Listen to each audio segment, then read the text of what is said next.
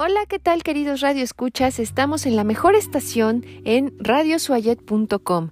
Quiero recordarles mi nombre, es Miriam Alejandra Pérez Corona y hoy estaremos hablando en Economía de México, qué es el neoliberalismo y cómo se instrumentó en México.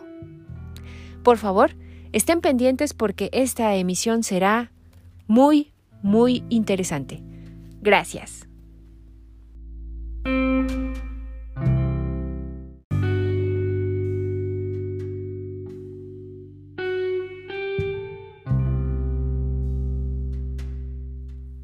Hola, ¿qué tal querido auditorio? Estamos nuevamente aquí en radiosoyet.com.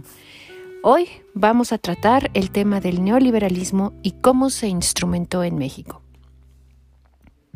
Para poder comenzar y dar prioridad al tema, es importante dejar claro qué es el neoliberalismo. El neoliberalismo es una teoría político-económica que retoma la doctrina del liberalismo clásico y la replantea dentro del esquema capitalista actual, bajo los principios más radicales. El Estado debe cumplir únicamente sus funciones fundamentales como organismo regente en la organización de la sociedad, de modo que se opone a su intervención en el funcionamiento de la economía, para así mantener a raya las regulaciones, e impuestos al comercio y las finanzas. Esta doctrina favorece la privatización de empresas y servicios que estaban en manos del sector público, bajo la premisa de que el sector privado es más eficiente. Es una corriente partidaria de la reducción del gasto social, de propiciar la libre competencia de las grandes corporaciones y de debilitar y desintegrar los sindicatos. En el neoliberalismo, la prioridad es el sistema de precios, el libre emprendimiento, la libre empresa y un Estado fuerte e imparcial, es decir, es un predominio de la razón económica sobre la política. El mercado y las ganancias se convierten en los factores determinantes de la organización de la vida social. La libertad de precios se fijan a través del libre funcionamiento de la oferta y la demanda. Esto es, sin la interferencia político-social. Como tal, el neoliberalismo es una articulación global, una inserción más eficiente de los mercados en la economía de los estados, lo cual lleva a un mejoramiento de la macroeconomía, pero no de la microeconomía, por lo que los beneficios no son tan sentidos por el ciudadano común. El modelo neoliberal tiene tanto características positivas como negativas, el impacto negativo más fuerte lo recibió la clase media y baja del país, ya que el número de desempleo aumentó debido a la crisis mundial en los años 80. Querido auditorio, por favor continúen conmigo. En el siguiente segmento vamos a platicar acerca de cómo se instrumentó esta teoría en México.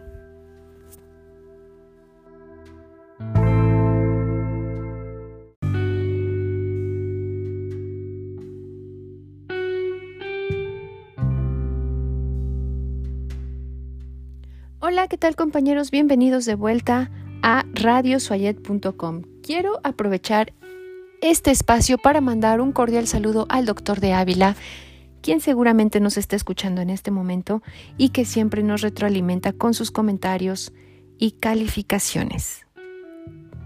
Continuemos. En México, a partir del gobierno de Miguel de la Madrid de 1982 a 1988, y como respuesta a la crisis fiscal del Estado, se impuso una estrategia económica de tipo neoliberal, cuyos rasgos esenciales se pueden sintetizar de la siguiente manera. Se consideró el libre funcionamiento del mercado como el mecanismo más eficiente para asignar los recursos productivos se realizó una rápida e indiscriminada apertura de la economía nacional a los flujos de mercancías y capitales extranjeros, con el propósito de incorporar al país a la nueva División Internacional del Trabajo.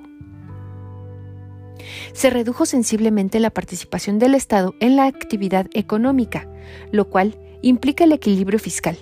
Se eliminó cualquier tipo de política gubernamental buscando un equilibrio en el mercado, también se incluyó la privatización de las empresas de servicios públicos, así como la desregularización de las actividades económicas. Se controló y restringió la circulación monetaria y se elevaron las tasas de interés con el propósito de combatir la inflación. Se liberó el precio de todos los bienes y servicios y se eliminaron los subsidios generalizados al consumo.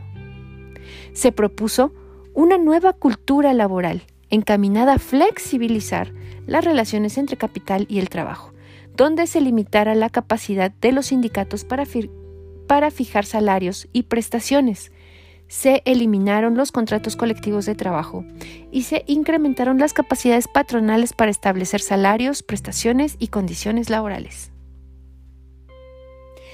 En el sexenio de Salinas se implementó la privatización de empresas paraestatales, la reforma fiscal, la desregularización económica, la reforma financiera, la liberalización del comercio, la renegociación de la deuda externa y el fortalecimiento de la tenencia de la tierra, concluyó en una reforma del Estado. El objetivo explícito era el de combatir la inflación. Inicialmente, la base teórica de esta estrategia fue proporcionada por el Fondo Monetario Internacional. Las acciones realizadas bajo la tutela del fondo trajeron elevadas y persistentes tasas de desempleo, así como reducciones permanentes en los sueldos y salarios. La consecuencia, el desempleo y la continua caída de los ingresos de los trabajadores de la ciudad y el campo.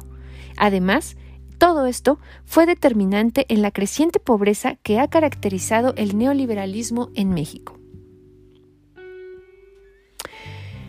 En diciembre de 1992 se firmó el Tratado de Libre Comercio, el cual entró en vigor el 1 de enero de 1994. Este tratado permitió un acuerdo de condiciones de comercio más aptas para las partes, facilitando la circulación de bienes y servicios hacia una competencia justa, representando uno de los tratados comerciales más importantes de América del Norte. Un aspecto muy importante que podemos llamar como la fiebre privatizadora trajo en 1993 de las 1.115 empresas estatales, quedaron 203, implementando en ellas una inversión privada con el propósito de generar una mayor productividad. Tal es el ejemplo de Teléfonos de México o el cambio de autonomía del Banco de México.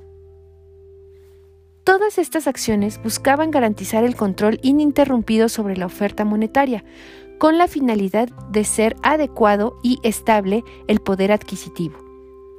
Las políticas de estabilidad permitieron la disminución del índice de inflación, recuperaron la capacidad de crecimiento económico y volvieron más versátil el enfoque activo en un largo plazo.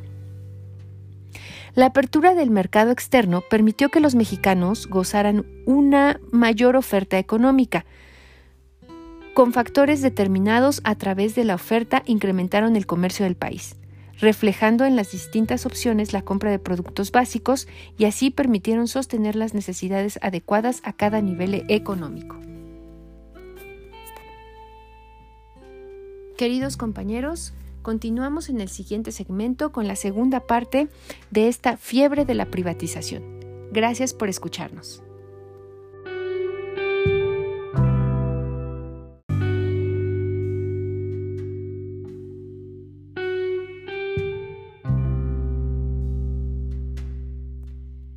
Queridos compañeros? Estamos nuevamente aquí de vuelta en radiosoyet.com. Estamos en la fiebre de la privatización. Para 1994, la venta de los activos nacionales había significado al gobierno la obtención de 26 mil millones de dólares. En cambio, durante el gobierno de Ernesto Cedillo, al no concretarse la venta de los complejos petroquímicos ni la privatización del sector eléctrico, las privatizaciones solo permitieron obtener 3.645 millones de dólares. Así fue como se agotó el patrimonio nacional sin que los beneficios prometidos se hayan alcanzado. El fin último del neoliberalismo es obtener el máximo beneficio de la comercialización y distribución en el mercado y así obtener la mejor ganancia.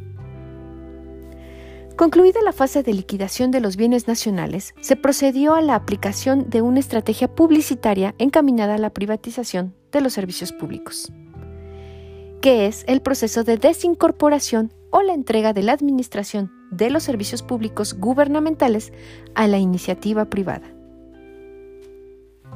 Es, por ejemplo, estos servicios públicos como la recolección de basura, el abasto de agua potable, el tratamiento de aguas residuales y de los servicios de transporte colectivo en las ciudades o lugares donde no se cuente con un servicio público. Están presionando para que eh, la iniciativa privada se encargue de prestar estos servicios. Es así como llegamos a la conclusión de que el neoliberalismo no es una satisfacción del conjunto de demandas sociales. Es por el contrario, es la satisfacción de las necesidades de las empresas transnacionales sobre las políticas de los estados. Es la incorporación de los estados como un producto, como una negociación comercial de todos y cada uno de los aspectos, incluso sociales, políticos, humanos. Habrá que esperar no sé cuánto tiempo, pero hasta la fecha no se han encontrado directamente los beneficios de la neoliberalización y la tecnocracia, pero de momento estamos enfrentando situaciones bastante graves como el deterioro de nuestros servicios de transporte colectivo, porque, como bien lo dicta el neoliberalismo, toda la inversión y todos los recursos deben de estar encaminados para apoyar a esta ideología y no realmente las necesidades de la clase trabajadora y de la clase media y media baja, ya no quiero decir media alta. Muchas gracias compañeros por su atención. Les envío un cordial saludo desde la Ciudad de México y les deseo que tengan una muy bonita noche. Muchas gracias, hasta luego.